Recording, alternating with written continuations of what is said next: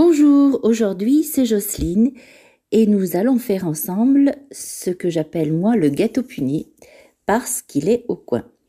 Donc pour 4 personnes, il vous faut 2 gros coins, 70 g de sucre glace, 20 g de poudre d'amande, 20 g de farine, un gros œuf ou deux petits, 200 g de crème liquide. En premier, vous épluchez les coins, vous les coupez en morceaux assez gros.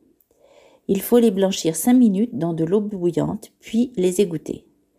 Mettre les cubes de coin dans un plat allant au four préalablement beurré.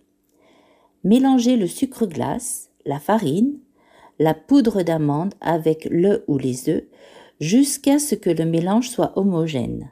Ajoutez la crème fraîche. Bien mélanger.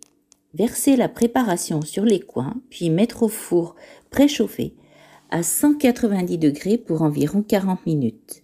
Servez chaud, tiède ou froid, selon votre goût. Bon appétit